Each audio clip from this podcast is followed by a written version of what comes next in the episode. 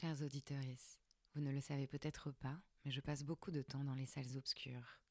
Et le dernier film qui m'a marqué, c'est Rosalie, réalisé par Stéphanie Di Giusto, qui sort le 10 avril au cinéma. Rosalie est une femme hors du commun. Elle a une barbe et des poils. Son destin questionne le genre, dans la France puritaine de la fin du 19e siècle.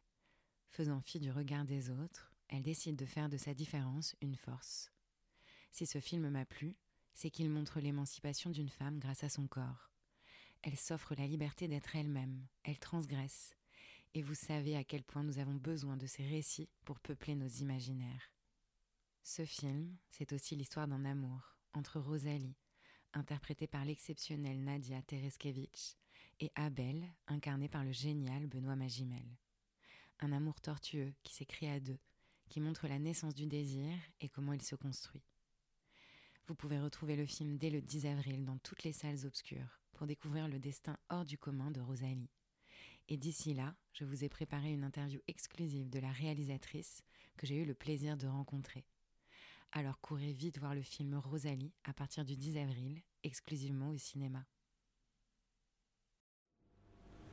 Ce premier cycle sur les seins a été rendu possible grâce au soutien du groupe Chantel. Chantel, c'est un groupe de lingerie familiale qui a su relever le défi de se réinventer, de capter l'air du temps et de créer des sous-vêtements pour toutes les femmes, de tous âges et de tout corps. C'est surtout une équipe sincèrement mobilisée par l'idée de donner la parole aux femmes, de faire bouger les lignes sur la représentation de leur corps et de célébrer leur puissance et leur diversité. Alors quand ils nous ont proposé d'être notre partenaire sur ce cycle, on a tout de suite dit oui parce qu'on croit que c'est en rassemblant les forces en présence qu'on va plus loin. Merci à eux.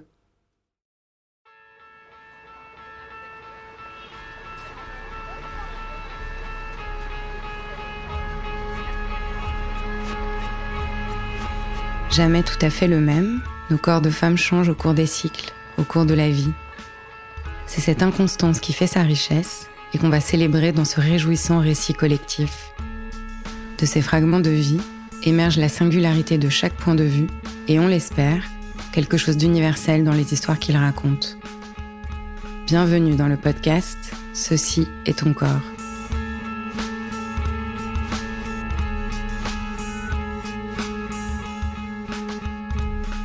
Aujourd'hui, on écoute Hélène, 59 ans, qui nous parle de sa relation privilégiée avec ses seins. Son témoignage de femme, mais aussi de sage-femme, balaye toutes les phases de la vie de l'adolescence à la ménopause, et nous rappelle à quel point notre corps change et évolue au cours de ces événements. Rien n'est permanent, rien ne dure, et grâce à l'impermanence, tout est possible.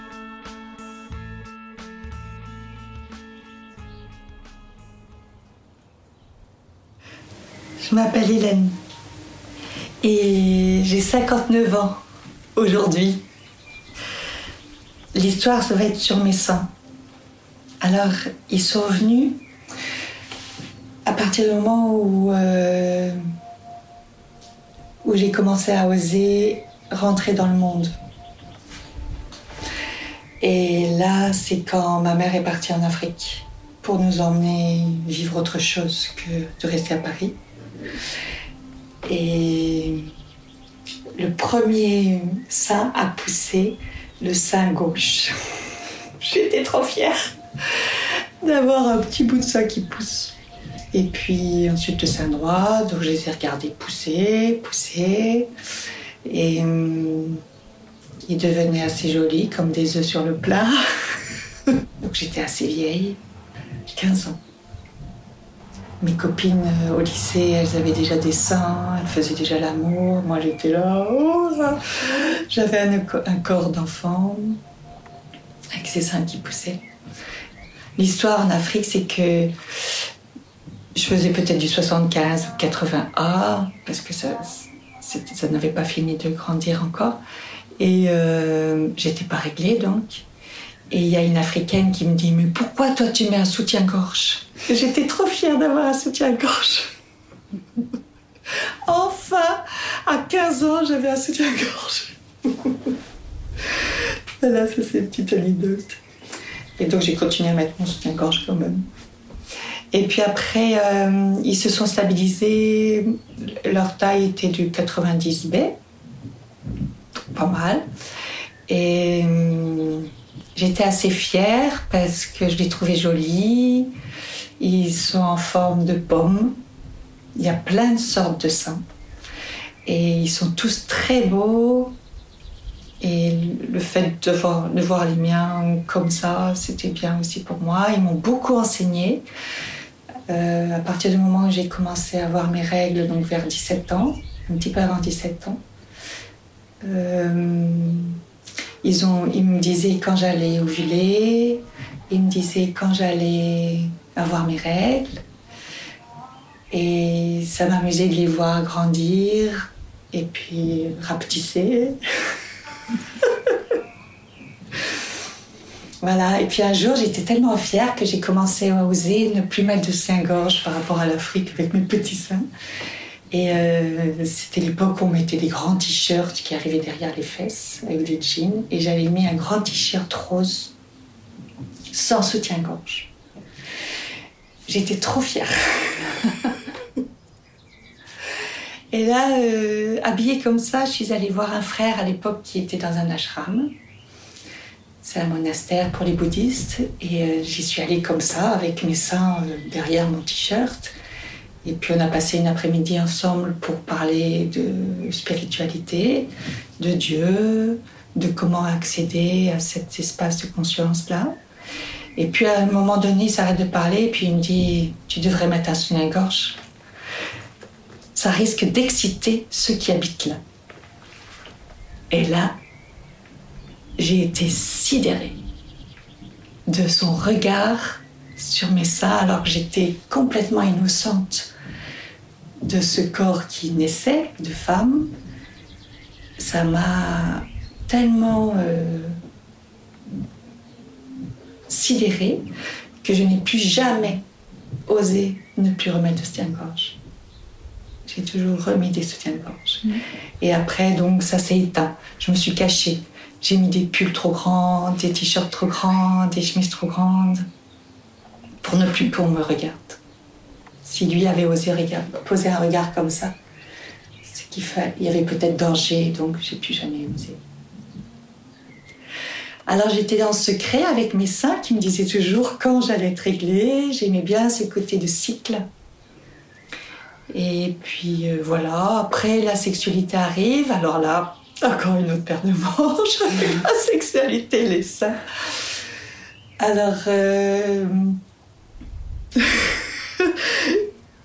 il n'y en a pas un seul dans mon histoire qui a réussi à me caresser les seins comme avec douceur, en aimant, euh, en embrassant, enfin voilà, j'imagine dans la normalité, mais apparemment c'est pas tout à fait normal. Et il y en a même un, et ça c'est une jolie histoire, qui me malaxait. et il me disait Tu jouis là Tu jouis T'imagines? T'as bien malaxé euh, Non, pas du tout Tu me fais J'avais envie de raconter cette petite anecdote. Après, j'ai été enceinte. Et là, euh, alors de nouveau, mes seins arrivent. Ils ont doublé de volume. Oh, me voilà avec des seins qui soutenaient ce qu'ils disaient. D'ailleurs, j'ai eu des réflexions comme ça de mecs qui me disaient celle-ci, euh, elle soutient ce qu'elle dit avec ce qu'elle avance. Ok. ok. Bon. Mais alors ces seins-là, il y a juste un truc qui m'avait choqué dans cette transformation de ces seins, c'est que l'aréole change et elle grandit.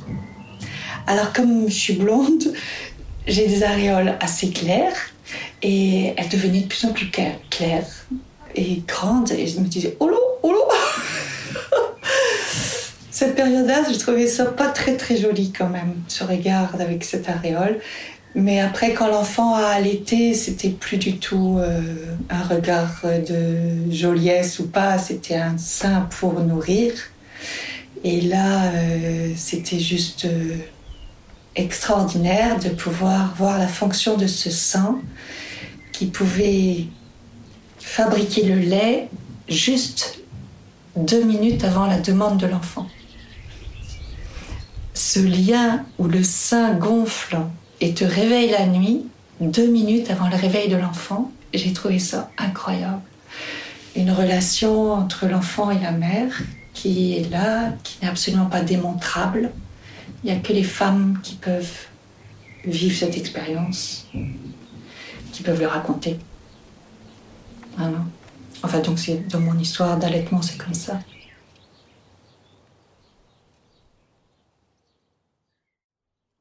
Est-ce que l'allaitement est vraiment une expérience réservée aux femmes? Les tétons masculins sont-ils purement décoratifs ou peuvent-ils produire du lait? Ce sont les questions que je me suis posées en écoutant Hélène, et aussi celles auxquelles le journaliste Michael Thompson a essayé de répondre dans un article publié dans Slate. Si les hommes ont des tétons, c'est tout simplement à cause du chromosome Y, ou plutôt de son retard à se mettre en place. Les premières semaines, Seul s'exprime le chromosome X, le chromosome féminin, y compris chez les garçons. Pendant six semaines, le développement est indifférencié. Tout change à la sixième semaine de vie fétale. Si c'est une fille, un second chromosome X va entrer en jeu et induire la formation des organes féminins et générer la production d'hormones féminines comme l'œstrogène et la progestérone. Si c'est un garçon, c'est le chromosome X qui va commander la formation des organes mâles et générer l'hormone masculine, la testostérone. Mais entre-temps, le petit embryon unisexe avait déjà lancé la fabrication des tétons. Il est trop tard pour revenir en arrière. Quand on regarde les mammifères, mâles ou femelles, tous ont des tétons. Plusieurs témoignages rapportent que des hommes, dans un contexte de vie ou de mort pour leurs enfants, ont pu allaiter dans la tribu des Aka, en Afrique centrale, certains pères allaitent leurs enfants, mais le phénomène reste rare. Dans les années 90, le zoologiste canadien Charles Francis et son équipe découvrent que les mâles d'une espèce de chauve-souris localisée en Malaisie peuvent allaiter. La quantité n'est pas aussi conséquente que celle fournie par leurs femelles, mais suffisante pour faire patienter les bébés quand la mère s'est absentée. Cette découverte semble prouver que les tissus mammaires des mammifères mâles sont similaires à ceux des femelles. Ce qui manque, c'est un environnement hormonal différent. La production de lait est un processus relativement simple. Le tissu mammaire des hommes, comme celui des femmes, contient des petites grappes d'alvéoles qui produisent du lait en réaction à une hormone sécrétée par l'hypophyse, nommée prolactine. En temps normal, les femmes ont environ un tiers de prolactine de plus que les hommes. Et pendant une grossesse, elles en produisent dix fois plus. Ce pic de prolactine reproductive provoque le gonflement des seins et la production de lait. En théorie donc, pas besoin d'être enceinte pour pouvoir allaiter. Ce qu'il faut, c'est surtout une poussée hormonale. Le journaliste Michael Thompson a tenté l'expérience. Pendant deux mois, il tente de produire du lait en boostant son seuil hormonal avec des compléments alimentaires et un tire-lait. Bon, il n'y arrivera pas. Et il conclut que la seule et unique vérité immuable, c'est que l'allaitement est dévoué à l'alimentation et aux soins d'une nouvelle vie. Sans nouveau-né, pas de lait donc.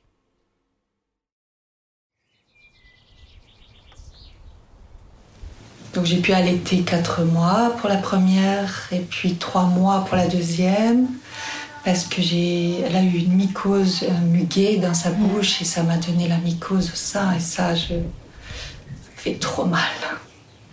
J'admire celles qui continuent avec la mycose au sein, c'est terriblement douloureux. Et puis sept mois pour la troisième. Enfin quatre mois euh, bien bien, trois mois pleins, quatre mois où vraiment il y avait encore trois, quatre tétés par jour et sept mois où c'était le dimanche. tété le dimanche. Enfin, elle tétait le soir pour l'endormir et puis le dimanche, bien, elle tétait bien. Ça a tenu jusqu'à ces sept mois. Après, comme j'ai eu des enfants très très rapprochés, ça a fait trois bébés en quatre ans. En fait, j'étais enceinte tous les ans. J'ai été enceinte quatre fois. Et euh, donc, euh, à chaque grossesse, je savais que j'étais enceinte parce que les seins me parlaient. Ils grossissaient de volume et wow, ça y est, ça commençait à remplir la main bien fort. Jamais je me suis posé la question comment ils vont en ressortir après tout ça? comment je vais les retrouver? En lavette ou quoi? Ben, j'avais une mère qui disait il faut que tu te mettes de l'eau froide sur les jambes, sur le sexe et sur les seins. Et en fait, euh, j'ai fait ça et les seins ont pu se reprendre. Le sexe aussi, d'ailleurs. Il s'est bien refermé. Surtout après un 4 kilos. et les seins se sont bien repris. Bien repris, c'est-à-dire qu'ils ne sont pas vraiment tombés. Après l'allaitement, mon couple a, enfin, j'ai explosé mon couple parce que ça n'allait pas du tout. Et, euh, et du coup, j'ai perdu 10 kilos en, en 6 mois. Et mes seins, là, j'ai perdu mes seins. Et je me suis retrouvée avec du 75A. Alors que j'étais tellement fière de mes 90B. Quand j'allaitais, j'avais du 100, 100D ah en taille. Un truc de dingue. J'étais trop fière. J'avais perdu toute ma féminité, toute ma remise en question, peut-être une dépression au passage. Et, et, surtout, il fallait que je trouve des forces intérieures pour tenir pour mes filles. Mais ça, on recommençait à parler à partir du moment où j'ai réussi à me poser, donc peut-être deux ans après le divorce. Et je suis tombée sur un mec qui euh, malaxait les seins. N'empêche que euh, dans ce mouvement intérieur, euh, je me suis demandé de quelle façon j'allais pouvoir de nouveau utiliser mes seins dans ma sensualité. Puisque dans ma sexualité, c'était plutôt raté. Avec les hommes, en tout cas. Et voilà. Et à partir du moment où j'ai pu mettre de la sensualité dans la femme que je devenais, mes seins ont recommencé à venir. Incroyable. Et avec un regard d'amour, de massage, de, à mettre de l'huile et, et à les considérer comme faisant partie intégrante de la femme que j'étais, j'ai recommencé à faire du 90B. La vie est passée. Et puis euh, la ménopause arrive. Les filles ont grandi. Les mecs sont passés. voilà, j'ai pas vraiment réussi à mettre mes seins dans ma sexualité pour le moment, mais c'est pas fini. Et euh, la ménopause arrive. Et là, donc ça prend du temps, hein, la ménopause, elle s'installe doucement, les seins aussi enseignent, parce qu'ils ne diminuent plus. Alors qu'après les règles, ils diminuent, comme le ventre qui diminue. Eh bien, avec la ménopause, ça ne diminue plus. Ça reste gonflé. Et euh, voilà, donc me voilà avec une taille en plus. Et puis, euh, un an plus tard, une autre taille en plus. Et les seins deviennent. Euh, n'a plus la même texture. Ça fait comme des, des ballons. des ballons carrément. comme des balles remplies de flotte. Et la glande est derrière la flotte. Et c'est vraiment curieux de, de toucher ces seins de ménopause. L'aréole s'est bien remise, comme avant, comme à mes 15 ans. C'est plus grand.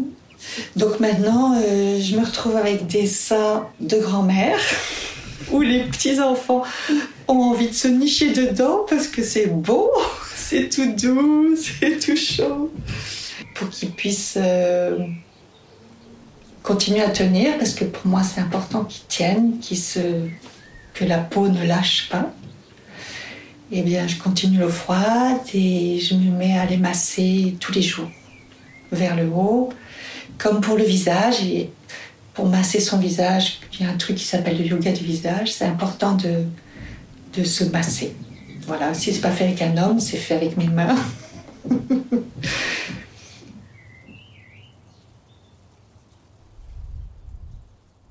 que ce soit pour l'ovulation, les règles, les grossesses ou la réapparition de ses seins après la naissance de ses enfants, Hélène écoute son corps comme une boussole. Prends soin de ton corps pour que ton âme ait envie de l'habiter, dit un proverbe chinois. C'est ce que fait Hélène. Elle investit son corps, elle considère ses seins, elle les masse et elle observe leur évolution avec bienveillance. Ça me fait penser à cette phrase très juste d'Ina Moja dans un article de la revue Gaze Magazine. Prendre soin de soi est ce qu'il y a de plus éloigné du narcissisme. C'est le tout premier acte d'amour. Ce qui me touche beaucoup dans le témoignage d'Hélène, c'est la notion de sensualité et comment elle l'utilise pour renouer une relation intime avec ses seins. La sensualité, c'est l'aptitude à être réceptif aux sensations physiques. Pour Jean Giono, il y a dans la sensualité une sorte d'allégresse cosmique. Hélène ne semble pas avoir rencontré de partenaire qui sache lui toucher les seins tel qu'elle aurait aimé. Alors j'ai voulu en savoir plus sur les zones érogènes. Est-ce que les seins sont anatomiquement érogènes? Les toucher nous excitent ou culturellement érogènes? Les toucher nous excitent parce qu'ils sont cachés et interdits. Dans un article d'octobre 2019, pour en finir avec les zones érogènes, Maya Mazorette, journaliste, écrivaine, chroniqueuse et peintre, s'interroge sur cette cartographie finalement assez inutile parce qu'insuffisante. Elle explique, et je la cite, que la zone érogène est un piège. Elle crée des passages obligés qui peut-être ne correspondent pas à notre sensualité. Elle nous coince dans la géographie, le où toucher, sans tenir compte de la modalité, le comment toucher. Cela illustre bien l'histoire des seins malaxés d'Hélène. Elle conclut finalement que parler de zone érogène, c'est faire face à nos ambivalences naturelles en matière de sexualité. Poser des balises nous rassure, mais ces balises nous limitent. Il s'agit alors de bricoler sa propre cartographie pour être dans son plein potentiel de liberté et de jouissance. Ça nous a fait aussi penser au film Portrait de la jeune fille en feu, où le climax érotique est atteint dans une scène impliquant des doigts et une aisselle. En s'appuyant sur le regard féminin, la réalisatrice Céline Sciamma propose d'autres représentations de ce que peut être la sexualité, une perspective pleine de potentiel. Sur ce sujet, on vous conseille à nouveau le livre Joyeux et sans tabou de Laura Berlingot, gynécologue obstétricienne à l'hôpital de la Pitié-Salpêtrière de Paris, qui vient de publier Une sexualité à soi aux éditions Les Arènes. Parce que la sexualité évolue entre le personnel et le politique. Elle est traversée de normes. Elle n'a rien d'inné. Elle s'apprend et se désapprend tout au long de la vie. Une sexualité à soi est celle que l'on choisit en faisant fi des normes prérequises d'être et de faire. Ce livre, qui mêle théorie, engagement politique et conseils pratiques, questionne les rapports de domination et les modèles qui nous empêchent et de la sexualité un nouvel espace de liberté. Alors, je suis aussi sage-femme et dans ce métier de sage-femme, j'ai pu voir toutes les formes de seins inimaginables. il y en a peut-être une centaine de formes de seins. Et hum, il n'y en a pas sur les deux seins c'est exceptionnel quand les deux se ressemblent. Il y en a toujours un différent de l'autre. Ça dépend, je crois, de celui qui a poussé en premier. Donc j'ai pu rencontrer euh, le regard des femmes avec leurs seins qui était assez distant, les prenant pas en compte, et très peu qui pouvaient euh, oser les aimer, les caresser, les prendre en compte. Et puis ces seins pendant la grossesse qui changent et qui sont là pour peut-être allaiter ou pas en fonction de la femme et de la mère qui arrive parce qu'en tant que femme on peut avoir des idées avant d'accoucher de ne pas allaiter et au moment où on voit l'enfant donc là la mère arrive il y a un déclic qui se fait, comme un instinct ou un élan d'amour qui ne peut pas faire autrement que de le mettre au sein. Aujourd'hui, c'est très bien accueilli par euh, la première tétée. La tétée d'accueil, on appelle ça, et puis après, elle réfléchit, savoir si elle continue ou pas. Ça, c'est bien pour elle. Je suis sage-femme depuis un certain temps maintenant. Au début de ma carrière, les femmes n'allaitaient pas parce que c'était encore très empreint de cette euh, révolution des 68 tardes de je fais un enfant quand je veux, j'allaite si je veux, avec Elisabeth Banater derrière qui accusait l'allaitement pour devenir l'esclave de son enfant. Et puis l'évolution des mentalités ont fait que maintenant c'est plus vraiment être l'esclave de son, son enfant, mais s'épanouir au travers un allaitement, ici en France en tout cas. C'est encore très très pudique puisqu'on n'a pas vraiment euh, l'autorisation sociale d'allaiter assise euh, sur un banc dans la rue. Si c'est né par une écharpe, on se cache. Dans mon histoire, j'avais réussi à allaiter dans une église j'influence jamais la femme qui veut allaiter ou qui veut pas allaiter. C'est son libre choix. C'est tellement euh, intime dans, la construction de sa personnalité, de la confiance qu'elle peut avoir avec elle-même, avec son corps. Et c'est dans sa pudeur. Et donc là, se dévoiler avec des seins qui vont se remplir de lait. Et la première euh, raison pour dire qu'elle n'allait pas aujourd'hui, c'est elle veut que son mari participe. Et je ne sais pas encore si c'est une bonne raison. La mère a un rôle, le père a un autre rôle.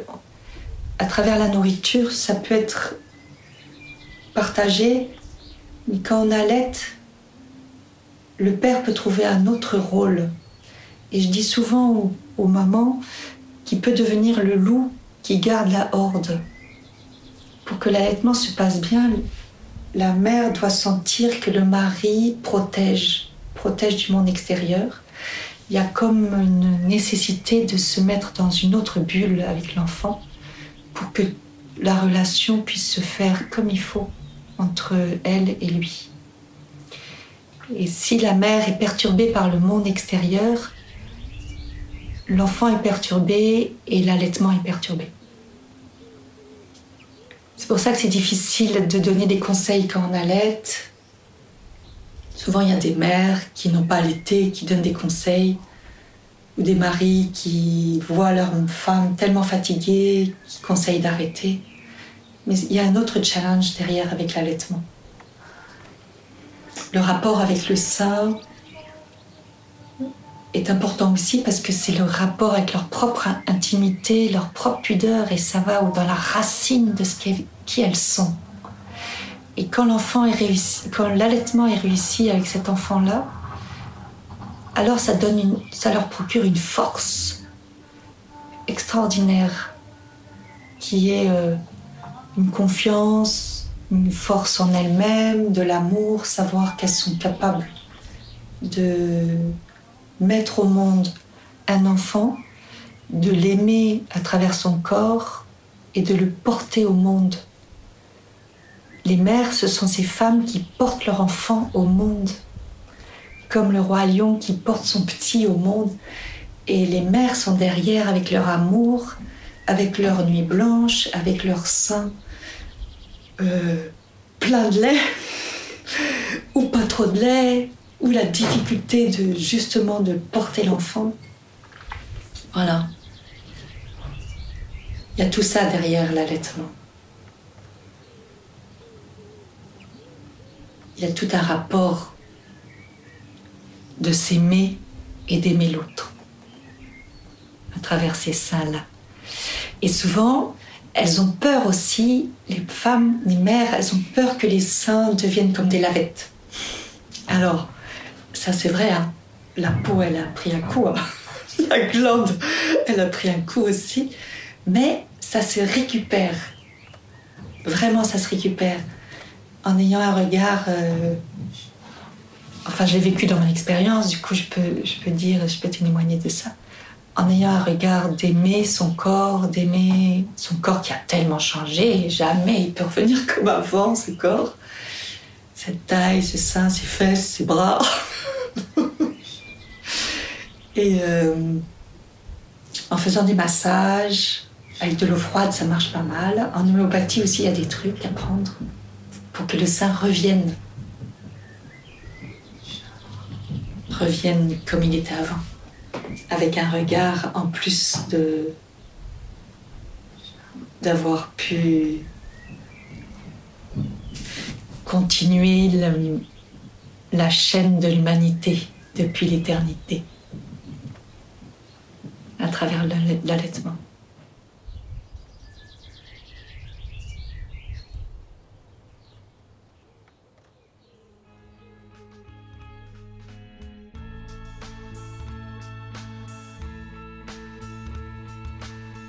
Merci à Hélène pour son témoignage. Si ça vous a touché, ému et donné de la force comme c'était le cas pour nous, n'hésitez pas à partager ce podcast, faites-le résonner.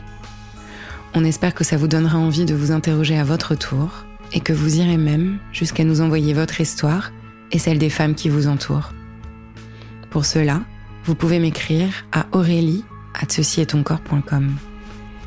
En attendant, on vous conseille le magnifique film Portrait de la jeune fille en feu de Céline Sciamma, l'article de Michael Thompson Peut-on produire du lait paternel sur Slate?